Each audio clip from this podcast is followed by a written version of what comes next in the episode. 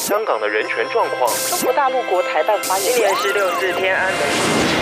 从新闻看见真实的中国，欢迎收听《中国这一刻》。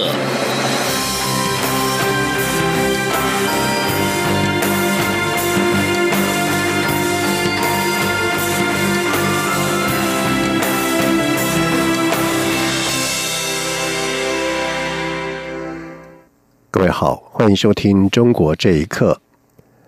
根据《自由时报》在今天的报道指出，台湾师范大学国际人力资源发展研究所退休副教授施正平，在去年八月起在中国失踪。报道并且指出，陆方以涉及国安理由将他关押在北京。而熟悉施正平的人士在上午向中央社记者表示。大约在四月间得知施正平被判刑大约三到四年，但是施正平的母亲长期住院，家属不愿消息曝光，令老人家担忧，故保持低调。而大陆委员会则是透过书面回应表示，经洽刑事局的了解，陆方并没有进行人身自由限制通报，倘确有限制，陆方应立即通报，同时也应基于人道的考量，同意家属前往中国大陆探视，并且保障其在陆相关的司法权益。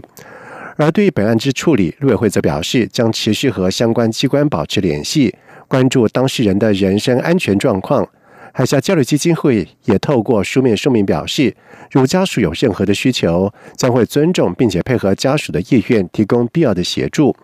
而根据台师大的资讯，施正平是美国康乃狄克大学经济博士，研究的专长包括有计量经济学、组织行为、专案管理以及策略管理。中共十九届四中全会在十月二十八号到三十一号举行。陆委会副主委邱垂正表示，中共依过去的惯例，这次四中全会聚焦在中共内部的建设、党建的部分；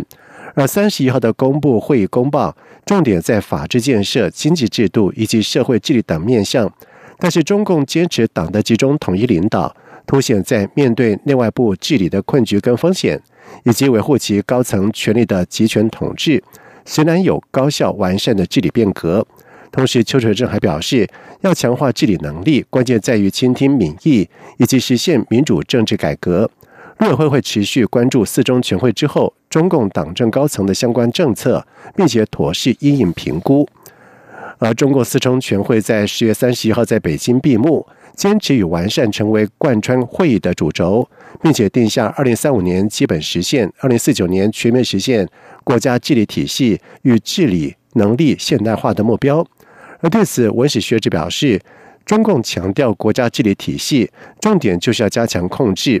而清华大学政治学系前讲师吴强则是表示，这次的会议并没有太大的新意。请听以下的报道。中共第十九届中央委员会第四次会议十月三十一号闭幕。会议公报提出，要完善正确处理新形势下人民内部矛盾有效机制，完善社会治安防控体系，完善国家安全体系。又提出，坚持和完善一国两制制度体系，推进和平统一，建立健全特别行政区，维护国家安全的法律制度和执行机制。对此，北京文史学者张先生表示，中共四中全会强调国家治理体系，它的重点就是加强控制。一百年，其中一个嗯，二零二一年到时间了。那么在这之前，他肯定要完成一个大的一个动作，就是对内的这种稳定。第二个一百年就是二零四九年，就是他要达到他的中共建国的这个一个基本目标，就是把中国治理模式推向全世界。那至少要和美国分庭抗礼，这是他们的一个既定目标。清华大学政治学系前讲师吴强则指出。为期四天的会议是对习近平执政七年的一次总结，并没有太大新意。他说：“政治主体并不是人民，而是所谓党委领导。在这种三维体关系下，我们就可以看出，也就是领袖、政党和国家的一个关系，在这个决议文当中做了一个充分的表述。那这才是我们最值得关注的。”香港时事评论员刘瑞绍认为，公报内容显示中共担心香港情况会失控。并且认为两制使得国家安全的措施无法正常运作，可能透过立法在网络管理、入境罪方面有所作为。刘瑞少说：“已经有人要提出这个法律要禁止呃市民误入呃警警察，呃，所以现在已经有声音，是不是网络也得要呃监控？党委在上市公司啊，大陆的上市公司里面的地位已经通过上层确立下来了。那么以后会不会进一步另从从那个法律、上市的规则各个方面去呃落实党委负责制呢？中国独立政治学者陈道颖表示，政治局在三中全会极力抓紧发展和安全两件大事，而不再像以往用改革作为关键词，这是中共对形势判断的重大改变，反映中国国内形势不乐观。香港事件则为重中之重。以上新闻由央广整理报道。美国国务卿蓬佩奥在十月三十号就美中关系发表了措辞强硬的讲话。他指出，中共除了侵害美国的利益之外，也在国际上跟西方自由价值进行对抗。美国被迫要和中国分庭抗礼。蓬佩奥更指出，北京是美国真正敌人。而美国纽约城市大学政治学教授夏明对此表示，美中关系已经出现了结构性的变化。请听以下的报道：美国国务卿蓬佩奥日前获颁哈德逊研究所颁发的赫尔曼·卡恩奖。蓬佩奥在十月三十号的颁奖典礼发表简短谈话。他表示，美中两国人民历史上维持了很好的关系，但今天中国共产党政权正在尝试采用的一些做法，正在对美国和全世界构成挑战。蓬佩奥誓言将在多方面升高对中国的压力。蓬佩奥更指出，北京是美国真正的敌人。蓬佩奥也特别提到了中国对香港民主示威的镇压。对维吾尔穆斯林的关押，他并表示，中国正寻求主宰国际，驳斥美国专家认为中国共产党领导人基本上务实的说法。蓬佩奥强调，美国会继续保持对中国接触的政策，但方式将会改变。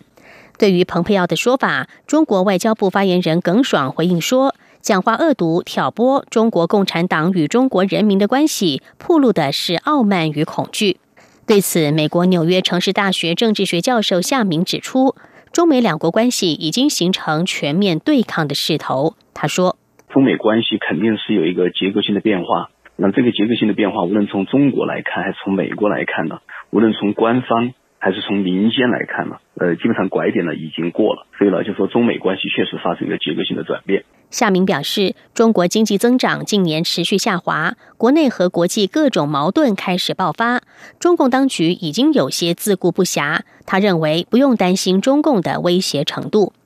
事实上，美国政府最近两年以来推出了多项措施应对来自中共的威胁，包括副总统彭斯和其他政府官员在内。也在多次演讲中提出同样的问题。最新的例子是，美国内政部十月三十号宣布停飞其机队当中所有中国制造或含有中国制造零件的无人机，以对美国资讯安全的威胁进行评估。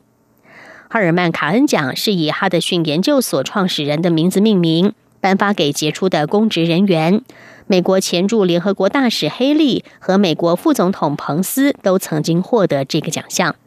央广新闻整理报道：第十三届里斯本与辛特拉电影节将在十月中旬在葡萄牙举行，并且颁发年度代表人物贡献奖给中国维权律师陈光诚，以表彰他在人权方面所做出的贡献。而由于签证的问题，陈光诚无法前往葡萄牙领奖。活动主办人胡安·布兰科特别前往了美国，提前把贡献奖颁给陈光诚。而对无法亲自到葡萄牙领奖，陈光诚表示和中国脱不了关系。请听以下的报道。今年的里斯本与辛特拉电影节共有十二部电影入围，其中有两部中国电影，一部是西藏导演万马才旦的作品《气球》，一部则是中国导演刁亦男的《南方车站的聚会》。主办单位还将在电影节期间举办主题为“反抗”的论坛活动。由于签证原因，陈光诚无法亲自前往葡萄牙领奖。活动主办人胡安·布兰科特别从西班牙飞到美国华盛顿，将今年的反抗论坛年度代表人物贡献奖颁给陈光诚，并为他进行录影访问，准备十一月在论坛期间播放。今年的论坛还预计邀请其他国家的人权活动人士，包括法国黄背心运动以及香港反送中运动的人士参与。陈光诚说：“香港人的坚持给世界的启发意义重大。香港就是促使全世界重新认清共产专制对人类危害的一个导火索，那它也必将改变整个人类专制系统对人类的迫害。所以我觉得非常有可能这次来自香港的抗议扩展到像欧洲、非洲等等各个地方的那种抗议。会成为结束人类专制的一个开始。这个由于到巴塞罗那参加这个达赖喇嘛的呃，就是藏人的一些活动吧，共产党就派人在巴塞罗那抢走了我的包，把我的护照给抢走。嗯，啊，这个是导致我现在不能去的一个主要原因。对自己不能亲自到葡萄牙领奖，陈光诚表示和中国脱不了关系。对于是否担心颁奖给陈光诚引发中国官方不满，布兰科说：“如果把这种做法认为是挑衅，那将是一个重大的错误。” We do not intend any provocation, and I think that considering what we do as a provocation would be an important mistake. Even 我们没有要挑衅谁的意图，即使从政治的观点来看，如果把我们的做法认为是挑衅，那就真是个重大错误了。我们是颁奖给一个坚定捍卫人权的标志性人物。陈光诚曾在中国自学法律、助人维权，遭中共关押及软禁。直到二零一二年，双眼失明的陈光诚在众人协助之下，逃过重重监视，从山东临沂抵达美国的驻北京大使馆。他当时成功逃出，还一度引发美中关系紧张。而现在他担任访问学者，与妻子、孩子在美国定居已有七年。央广新闻整理报道。英国外交大臣拉布在十月三十号在向国会提交香港半年报告书，而其中呼吁香港各方应该寻求降低紧张情势的各种的方法，并且为解决危机寻求政治解套之道。拉布并且呼吁香港特区政府跟抗议的民众展开自治。报告书当中指出，香港出现十年来首度的技术性的衰退，部分原因是受到了已经持续五个月的反对修订逃犯条例，也就是反送中抗议的暴力冲突影响，而且抗议活动毫无退烧的迹象。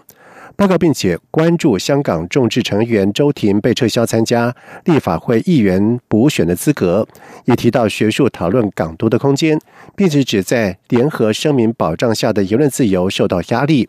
而对此，中国外交部发言人耿爽在今天回应表示，对英国政府定期发表所谓“香港问题半年报告”，对香港事务说三道四的错误做法，表示强烈不满跟坚决的反对。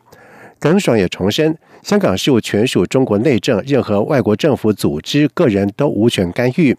另外，香港当局也在今天发表谈话，反驳英国政府对香港言论自由的质疑，强调言论自由并无绝对。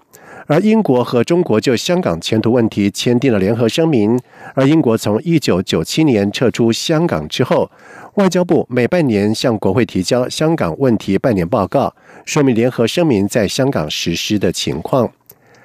而香港反送中运动当中，不少示威抗议都是透过网上动员。而香港高等法院在昨天颁布了一项临时的禁制令，禁止任何人非法在网络论坛以及通讯软体发布煽动暴力的言论跟讯息。而这项禁令被认为是香港禁网的第一步。不过，禁令消息公布之后，昨天仍然有大批的香港市民响应网上号召，也无惧禁蒙面法，戴上面具到兰桂坊以及地铁太子站示威。